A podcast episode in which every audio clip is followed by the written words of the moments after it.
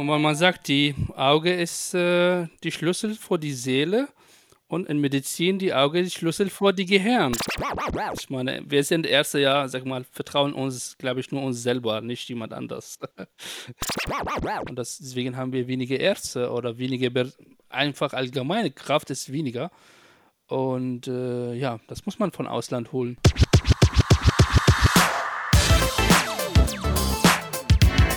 DocTales – Geschichten für die Praxis. In dem Podcast der Medical Tribune dreht sich alles um den Alltag niedergelassener Ärztinnen und Ärzte. Dr. Sascha Gerken, Arzt und Medizinjournalist, und der angehende Allgemeinmediziner Sebastian Alsleben reden mit Kolleginnen und Kollegen über Spaß, Frust und aktuelle Herausforderungen in der Praxis. Hallo zusammen und willkommen zu unserem kurzweiligen Praxistalk auf Augenhöhe. Und hallo auch an dich, Sebastian. Ja, hallo wie immer, Sascha. Ja, sorry, ich konnte die Anspielung auf unseren heutigen Gast mit dem schlechten Wortwitz jetzt äh, nicht lassen. Aber äh, ja, jedenfalls begrüßen wir den Augenarzt Ali Zimmermann. Er ist seit 2021 Inhaber von gleich zwei Praxen im Raum Limburg. Schön, dich zu sehen, Ali. Hallo. Hallo, Sascha. Hallo, Sebastian. Ja, hi, Ali. Vorab muss ich einmal für alle Zuhörerinnen und Zuhörer sagen, ähm, Äh, die Medical Tribune muss aufpassen, dass äh, die Heute-Show den Sascha für diese Folge nicht abwirbt, weil ich habe in dem Skript, was wir vorher immer schreiben, noch nie so viele schlechte Witze gehört äh, zum Thema Auge.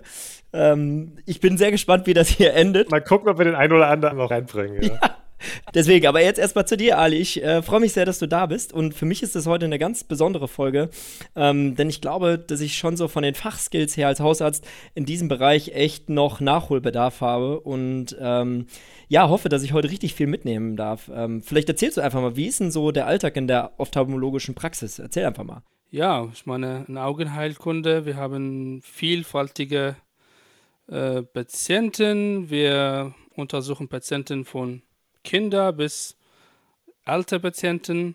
Das heißt, wir sehen in verschiedene äh, Altersgruppen, verschiedene Erkrankungen. Äh, und wenn man sagt, die Auge ist äh, die Schlüssel für die Seele und in Medizin die Auge ist die Schlüssel für die Gehirn auch, auch ne? Ja, weil das ist die einzige Organ, was kann man die Gefäße, die Netzhaut live sehen. Die Gehirnchirurg muss Kopf öffnen, um das zu sehen, aber wir sehen mit unserer Lupe. Ich finde das sowieso abgefahren, wie filigran das alles beim Auge ist. Also ich ähm, am Studium beim Blockpraktikum Augenheilkunde, so bei so einer Schiel-OP dabei und äh, allein die ganzen Augenmuskeln, ähm, die dann da zusammenzunähen auf der einen Seite total, äh, also richtig krass. Braucht man, braucht man bestimmt eine sehr ruhige Hand, Ali, oder? Das stimmt, das stimmt. Also übst du zu Hause mit dem Wasserglas durch die Wohnung, ohne was zu verschütten, oder? meine, ich bin, ich bin ja, sag mal, ähm, grauer Star, Chirurg, ich mache die Katarakt äh, meistens äh, und äh, Netzhautbetreuung von den Patienten. Ähm, wenn Sie mich fragen, vor zwölf Jahren hatte ich nie gedacht, das werde Chirurg und besondere Augenheilkunde. Ich wollte eigentlich äh, Kinderheilkunde machen. Ne? Das äh, Kinderarzt. Ah ja. Aber ja, Schicksal. Wie bist du dann doch bei Auge, wie bist du dann bei Auge gelandet? Ach so, ja, das ist eine lange Geschichte. ich meine, ich komme, ich komme auch, ähm, ursprünglich aus Irak. Äh, 2012 habe ich, äh, sag mal, entschieden, nach Deutschland auszuwandern und meine Note war sehr gut. Und ähm, ja, habe ich gesagt, dann Kinderarzt ist ja nicht so da braucht man nicht so gute Noten für. Nicht, nicht so gute Noten und ja, in Deutschland, man sagt, okay, nicht so viel. Deswegen habe ich gesagt, ja, eher Augenheilkunde. Ich meine, Orthopädie mag ich nicht, aber Augenheilkunde ist gut. Deswegen habe ich gestartet in dieser Fach und dann, ja, finde ich es auch ein sehr interessantes Fach. Ähm, ist äh, vielfältig, vielfältig, kann man viel lernen und man sagt ja, okay, das Auge ist ein kleines Organ, aber es hat sehr, sehr, sehr viele braucht man viel Wissen. Das ist nicht nur einfach, wir untersuchen die Patienten, es ist, wir untersuchen die Organe mit Patienten und das muss man mit verschiedenen Kollegen nochmal zusammenarbeiten, mit HNO-Ärzte, mit Hausärzte, mit Neurologen das, oder mit Rheumatologen. Das muss man zusammenarbeiten. Es gibt viele Erkrankungen, die erste Zeichen ist im Auge und Patienten entwickelt nochmal schlimme Erkrankungen danach. Ja, also du hast so viele Sachen gesagt, wo ich hätte reingrätschen können. Das echt, also ich stimme dir vollkommen zu, dass ich glaube, zwei Sachen sind wirklich cool, dass du sowohl chirurgisch als auch ähm, konservativ, ja. konservativ arbeitest an den Patienten. Was ich in meiner Praxis immer wieder erlebe, ist diese, diese Verwirrung zwischen grüner und grauer Star. Wer hat das eingeführt und warum kann man das nicht einfach mal ändern? Weil so viele Patienten sitzen vor mir, ja, ich war jetzt wieder beim Augenarzt mit meinem grünen Star.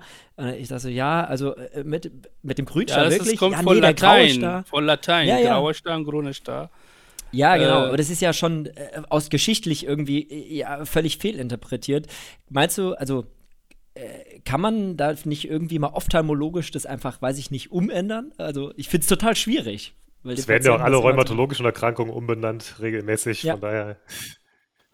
Ich meine, ich meine, dieser graue Star, grüne Star ist es nur in Deutschland als Umgangssprache eigentlich. Ich meine auch auf Englisch, Katarakt und Glaukom, aber es ist nur in Deutschland so. Auf dem nächsten Ophthalmologenkongress, auf dem du bist, bitte allen Bescheid sagen, nicht mehr grauer, grüner Star, ja. Jetzt trägst du ja überraschenderweise keine Brille, Ali. Hast du die Augen dir selbst von deinen Kollegen oder Kolleginnen lasern lassen oder bist du kein Brille? Nee, äh, ja, ich hatte minimale Astigmatismus von 0,75 ist nichts Besonderes. Man, da brauche ich keine Brille. Ich finde es erstaunlich, dass wenn man bei Optikern oder so ist, die haben ja tendenziell immer eine Brille an, finde ich. Und Augenärzte zum Großteil eher weniger, glaube ich. Nee, das Großteil haben, haben Brille und Großteil, Echt? und Großteil, sie haben richtig schlechte Werte. ne? Also würdest du dir dann nicht lasern? Äh, das war, mein alter Chef hat ihm einen Patienten tatsächlich gefragt, äh, er hat einen Vortrag über die graue Star, wie die Operation und so, und er trägt Brille. Und dann kommt ein Patient zu ihm, habe ich gesagt, ja, Herr Professor, warum dann tragen Sie Brille? Ne? Und dann er sagt, ja, ich bin zufrieden mit. das, ja, ich meine, wir sind erste Jahr, sag mal, vertrauen uns, glaube ich, nur uns selber, nicht jemand anders. Aber, aber das ist auch die Frage, die sich äh, bei mir in der Praxis häufig oder die viele Patienten mich häufig fragen, ähm, weil natürlich die Termine bei den Augenärzten auch immer rar gesät sind. Und dann fragen die halt auch, ja, ich äh, könnte mir jetzt die Augen lasern lassen. Ähm, was würdest du antworten? Ähm, ja, das ist auch viel, vielfältige Frage. Zuerst, ähm, das muss Patienten jetzt, in, normalerweise sollte zwischen 18 und 25 Jahre alt. Das muss seine Werte mindestens ein Jahr bis zwei Jahre stabil bleiben. Ja. Und was wichtig ist, die Hornhaut. Das ist mit Laser, weil man macht irreversible Veränderung und die Hornhaut muss eine bestimmte Messung machen. Und diese Messung, das sollte genug Dicke von der Hornhaut dann und keine Erkrankung im Hornhaut, das kann man diese ähm, Laseroperation ähm, machen. Ähm, und das abhängig, wie viel die, die, die Werte bei ihm. Ist es jetzt eher hoch in, in Minus oder hoch in Plus oder hat er Hornhautverkrümmung? Weil wenn es ist hohe Werte, dann kann man mit äh, Laseroperation nicht komplett alle äh, refraktive Fehler beheben, sondern ähm, kann man zum Teil beheben. Und dann kommt die andere Optionen. Nein, machen wir keine Veränderung im Hornhaus, sondern wir implantieren eine Linse über seine natürliche Linse, das ist genau wie eine Brille. Und das abhängig auch von der Tiefe von die Vorderkammer. Äh, und wenn das ist auch nicht genug, dann bleibt nur eine Option, außer die Linse zu tauschen. Hilft dir das, Sebastian? Hast du alles mitgeschrieben? Hammer. Nee, wirklich, das ist doch genau das, wodurch dieser Podcast lebt, oder? Also das ist doch geil. Jeder Hausarzt, ich, ich mache eine Wette, 90% der Hausärzte könnten das nicht erklären. Das liegt nicht daran, dass ich ein schlechter bin. Ali, du hast ja ein recht großes Praxisteam. Also da, ich habe ja eben gesagt, du hast äh, bist Inhaber von zwei Praxen, die jetzt, ich glaube, 30 Kilometer auseinander sind und du wohnst äh, 50 Kilometer weg oder so. Ja, ich bin seit zwei, 2021 habe ich die Praxis von meinem Kollegen in äh, Dietz übernommen. Äh, wir waren drei Sitze. Dann, äh, ähm, ja, im August habe ich übernommen und dann bin ich jetzt im April nächstes Jahr oder die, die Jahr drauf habe ich äh, andere Kollegen kennengelernt und habe ich auch die Praxis von ihm auch übernommen. ne? Das klingt so geil. Ähm, jo. Wie viele Praxen kommen da noch? Wir müssen Augenärztin, Augenarzt jetzt Angst dass du einfach die Praxis übernimmst, wenn du, wenn du die Leute kennenlernst. Äh, ja, ich meine, ich hatte, ich hatte die Mittel, dass ich meine, ich, ich kann nicht alleine arbeiten, sondern ähm, ich bin Facharzt und mit mir nochmal äh, sechs Fachärzte als Angestellte. Deswegen, ich hatte diese Mittel, um zu übernehmen und dann, ja, lief gut. Ist schon an Herausforderungen, mal zwei Praxen zu äh, leiten, äh, Patienten zufriedenzustellen. Ähm, was ist schwierig oder ja, am Anfang, dass diese Wandlung von, von der alte Chef auf die neue Chef, weil ich ticke anders, ja, als die, der alte Chef und muss Team mitspielen und dann, ja, das ist für meinen Alltag war schwierig. Wie machst du das? Pendelst, pendelst du dann hin und her? Also bist du in beiden Praxen präsent oder in einer mehr, dann einer weniger? Ich meine, in die andere Praxis habe ich zwei Fachärzte, aber ich pendle nochmal dort ungefähr zwei Tage. Und in Dietz, ich bin meistens in Dietz. Und hast du das Gefühl, das läuft trotzdem? Also die andere Praxis oder also von der von der Organisation her? Ich finde das ja spannend, weil bei den Hausärzten scheiden ja auch immer mehr Kolleginnen aus und Kollegen.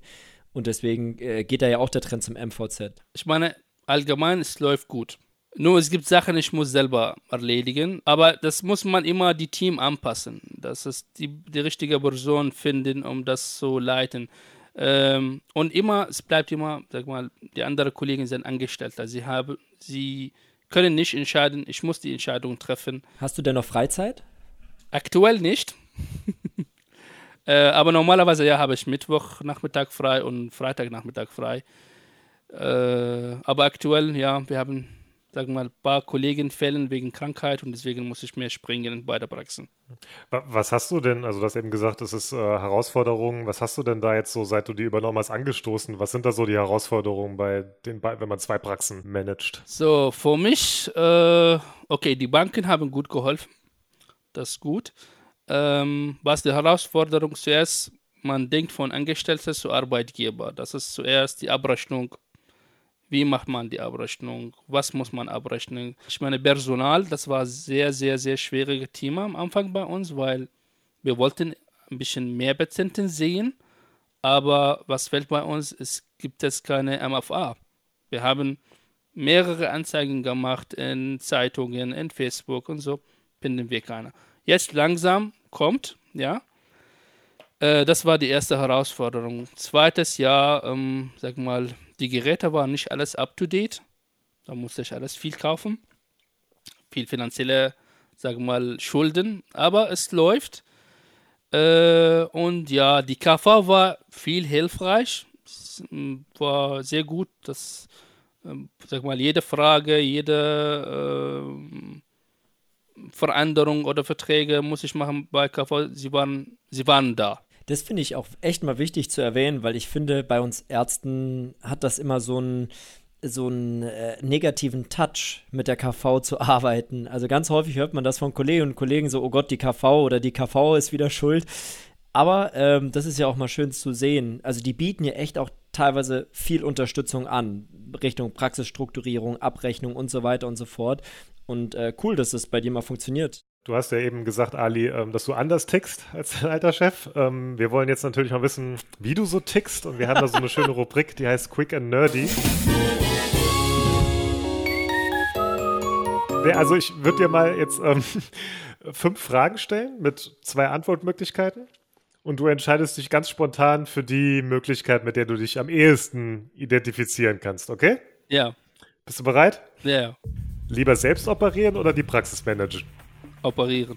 Sehtest beim Optiker oder beim Augenarzt? Beim Optiker. Brille oder Kontaktlinsen? Brille. Lieber Augennotfall oder Standardkatarakt behandeln? Äh, Standardkatarakt behandeln. Pendeln mit dem Auto oder mit der Bahn? Mit der Bahn. Wenn, wenn es pünktlich ist.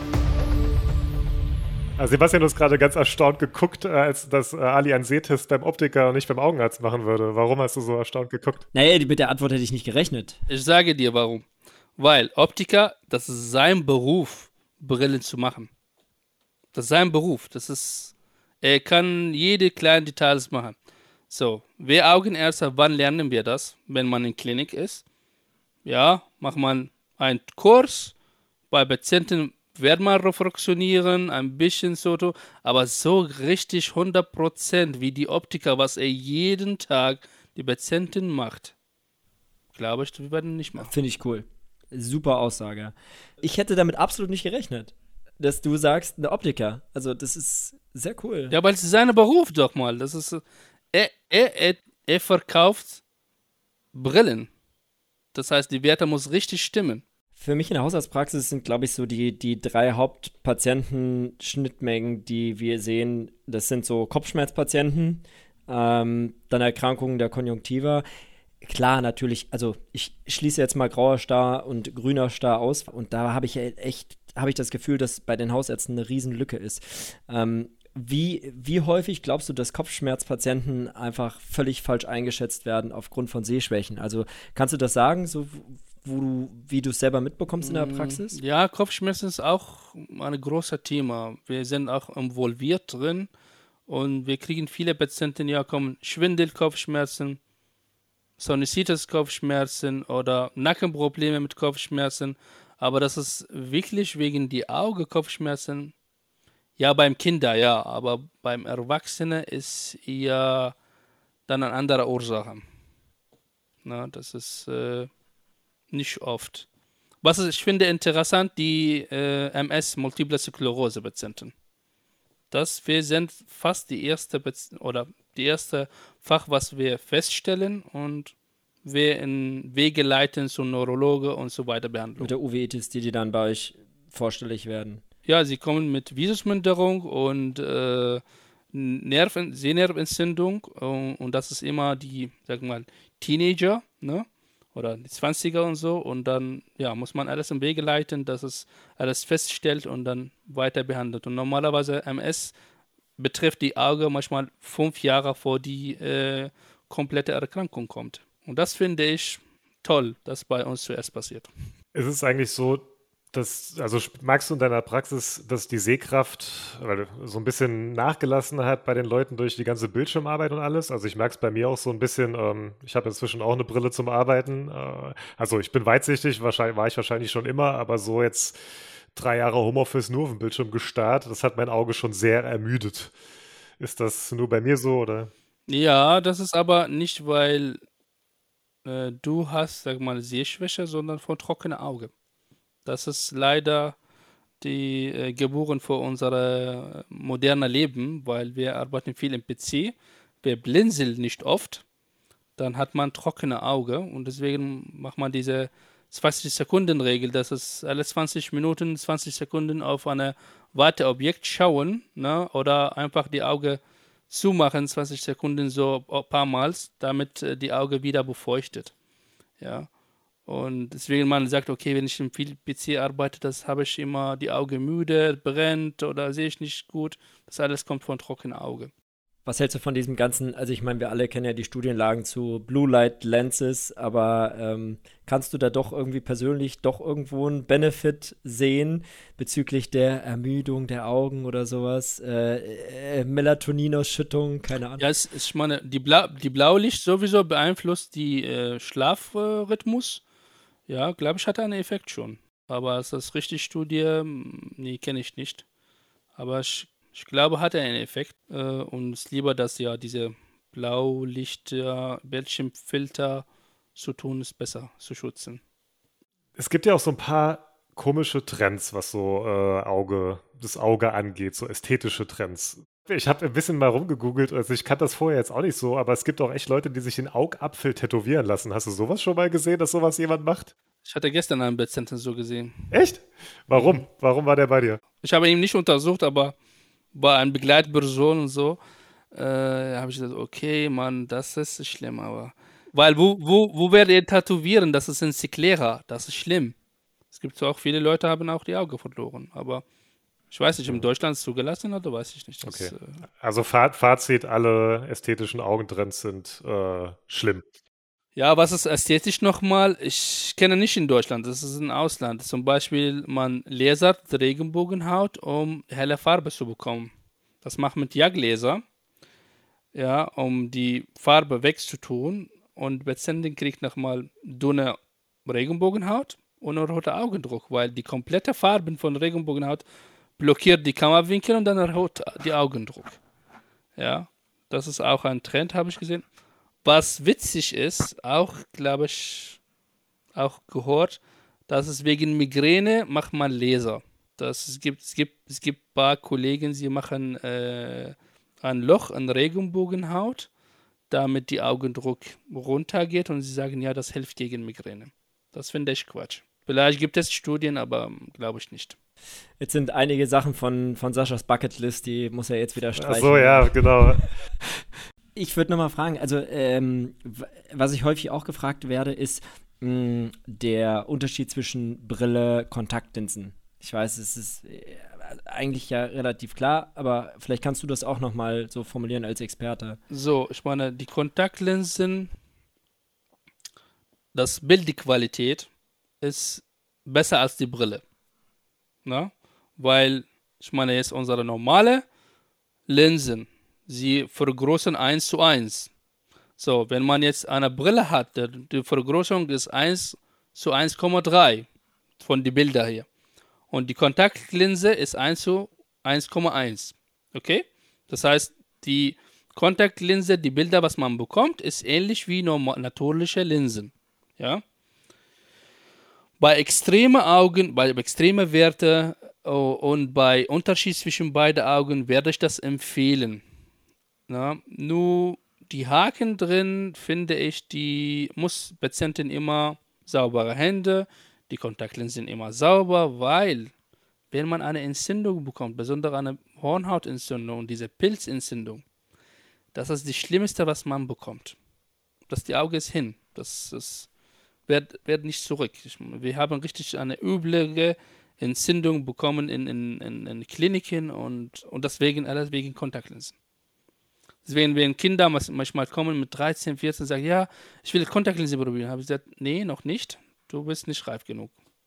Und deswegen mit Kontaktlinsen bin ich vorsichtig. Äh, wirklich, wenn Patienten richtig mitmacht, dann empfehle ich das bei ihm, am sonst äh, eher Brille.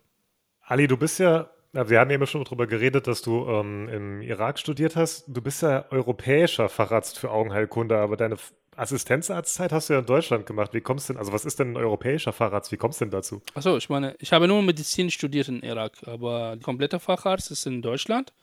Und es gibt nicht mal ein FIBO, das ist die europäische Facharzt, aber allgemein in, in komplette Europa, das macht man in Paris. Das macht man nach die Facharzt. Es gibt Facharzt in Deutschland, Facharztberufung in Deutschland. Und es gibt eine, ja, eine Berufung in Paris, das ist die europäische Berufung. Das genau wie in England, sie haben auch eine andere Berufung. Aber in Deutschland, ja, macht man das an extra Titel. Und gab es eigentlich, ähm, so als du dir dein Studium hast hier anerkennen lassen und so, gibt's da, war das einfach, schwierig? Gibt es da krasse bürokratische Hürden? Ja, das ist ein Thema, was äh, wir jetzt in, in, Westerwald oder in, ja, in Westerwald-Region haben, weil wir haben viel Ärztemangel und es gibt keine Ärzte, keine Fachärzte. Man versucht, die Fachärzte von Ausland zu holen, aber die Bürokratie ist sehr, sehr, sehr schlecht oder schlechter geworden als 2012.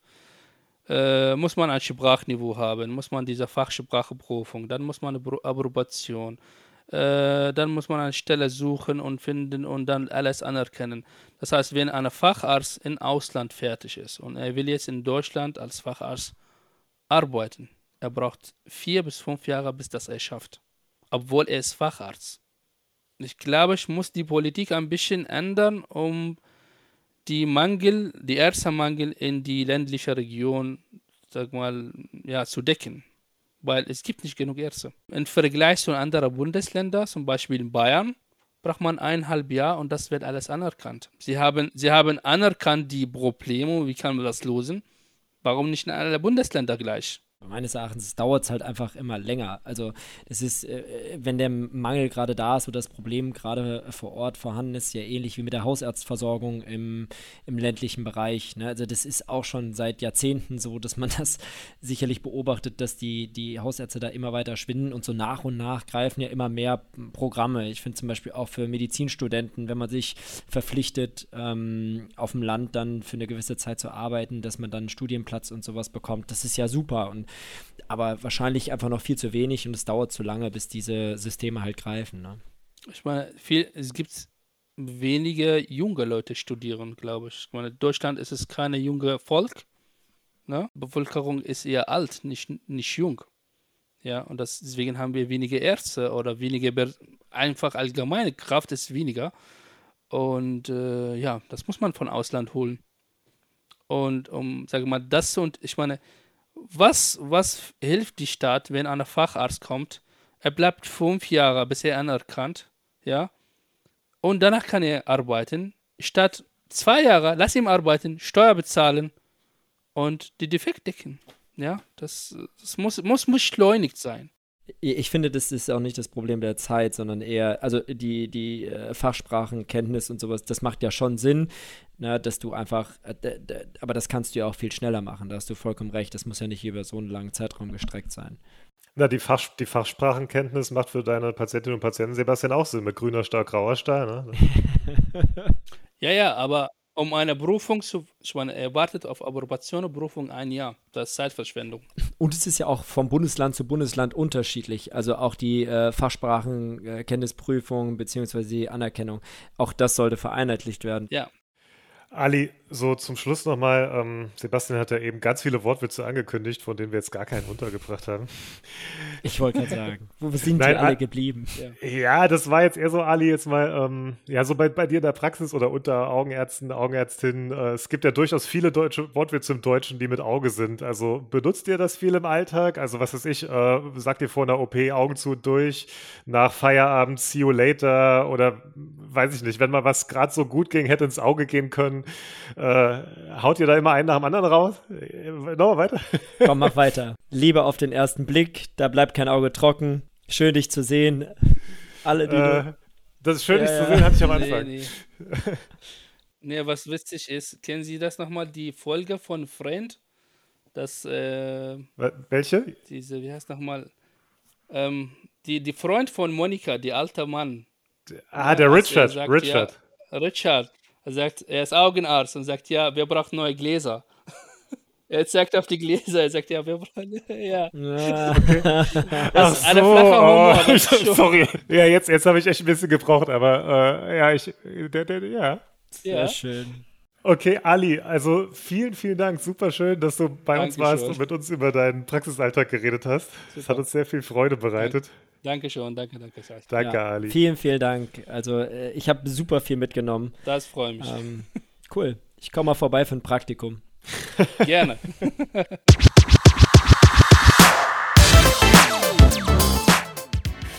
Sehr schön. Ja, in der, in der nächsten Folge ähm, blicken wir nicht nur über den allgemeinmedizinischen Tellerrand, sondern auch über den geografischen. Und zwar haben wir einen Schweizer Kollegen äh, bei uns, einen Dermatologen. Ja, äh, in der nächsten Folge hören wir Malte und ähm, Malte ist angehender Dermatologe in der Schweiz. Ähm, ist eine super spannende Geschichte, auch äh, wie das in der Schweiz läuft. Ähm, hat, kennt beide Seiten schon aus der Klinik und aus der Praxis und das wird, wird spannend. Freue ich mich drauf. Ich mich auch. Dann, bis dann.